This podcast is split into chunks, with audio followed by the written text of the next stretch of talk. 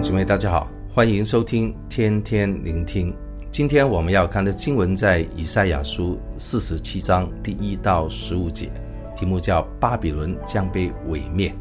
在今天这十五节的经文里面，主要分为三个部分。第一个部分是第一到第五节，里面提到神要宣告对巴比伦的审判，然后是第六到第十节，讲说巴比伦的骄傲。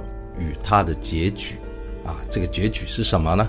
就是十一到十五节里面说预言巴比伦将要被毁灭。弟兄姊妹，假如啊，我们在一起读以赛亚书，你会发觉啊，前前后后都会提到巴比伦。还记得前面二十一章提到巴比伦要倾倒的宣告吗？啊，假如忘了，大家回去好好的看一下哈。今天我们在进入经文之前，我想特别要提到大家对整个以赛亚书的历史的时间段的一个了解，因为你会惊讶，哇，神的预言是那么的精准哈！以赛亚在服侍的年期大概是主前七百四十年到大概六百八十年之间啊，这六十年左右，好，那个时候在七百二十二年啊，亚述帝国就把。北国以色列给灭了，然后呢，西拿基立啊，他们的大地就南侵犹大啊。前面的经文都提到了，可能大家应该有印象的。OK，好了，西拿基利没有啊能够击败犹大国，神出手了，结果呢，他们十八万五千人死了，他们就回转回国期间，西拿基利就给他儿子啊刺杀杀死了，因此整个亚述帝国就由盛转衰啊，往下了。那个时候其实哈，巴比伦也与他同时存在的，只不过巴比伦啊，这个巴比伦我们说的是叫新巴比伦哈，老旧的古巴比伦存在了几乎一千年了，一个小小的城邦。后来这个巴比伦帝国从七百二十二年一直到啊五百三十九年给波斯帝国灭了，期间大概有两百年左右非常辉煌的历史。中间呢，啊，就由尼布甲尼撒啊，把整个帝国哇推到极高点哈。他在主前六百二十年就啊击败了亚述帝国，称霸一方，把整个国家推到极高点，一直到主前的五百八十六年，也把犹大国给灭了。一直到主前的五百三十九年，古列大帝啊，波斯帝国的兴起，又把整个巴比伦帝国给打败。所以大家想想，五百三十九年，距离以赛亚服侍的年期，最起码有一百五十年了，一百五十年了。所以你有没有想到，上帝给以赛亚的预言是那么的精准？甚至有人以为啊，这个会不会是后人所加上去的？但是我们相信，我们的神是自有拥有的神，昨天、今天，一直到将来都在他的掌管底下。哈利路亚！所以今天我们看看第一到第五节里面提到，其实啊，巴比伦是很厉害的，在经文里面形容他为处女，巴比伦的处女，加勒底的闺女啊，什么意思？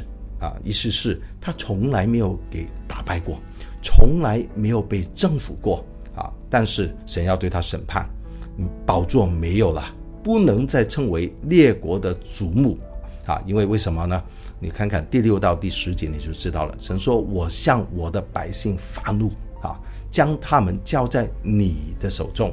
这个你就是巴比伦。不过呢，你巴比伦毫不怜悯他们。”把极重的恶加在老年人身上，你巴比伦啊，自己说我必永为祖母，所以你巴比伦不将这事放在心上，也不思想这事的结局。这事就是神要使用它成为上帝管教的工具。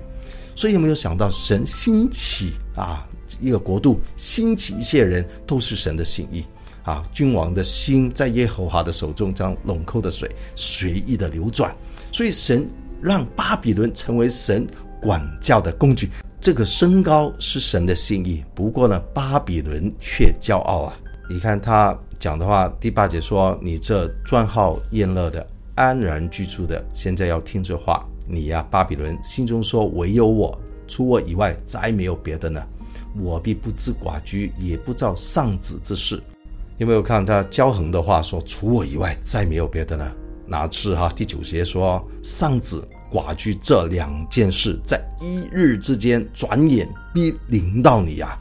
哇，大家假如去好好的读一下但以理书，后面讲到整个巴比伦的结局，真的波斯人一夜之间就把他给灭了啊！所以所有的事情都在上帝的手中。后面十一到十五节预言到祸患灾害。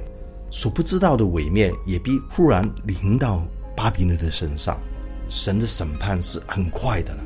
所以弟兄姊妹，今天除了我们看巴比伦的结局，他要被审判，他因为骄傲，已知道神要毁灭他。本来他是神手中的管教的工具，被神兴起。不过呢，他的骄傲却引来他自身的灭亡。所以今天。我们可能都被神兴起来服侍上帝，在不同的领域里面被神所使用，但是求神保守我们的心，不要啊因着一点点的成就就过分的骄傲。我们要把荣耀归主。哈利路亚！我们知道神是有公义的，一天他要再来施行审判，我们不需要惧怕，因为我们是爱神的人，我们带着期待，带着盼望，带着我们对上帝的爱，成为守望者。还记得二十一章讲到巴比伦倾倒的时候啊，在第六节说啊，因为主这样说，我去设立守望的，让我跟你成为这个幕后世代的守望者，为神的国度守望，为神的教会守望，为这个世代还没有回转悔改的人守望，因为我们都不想人。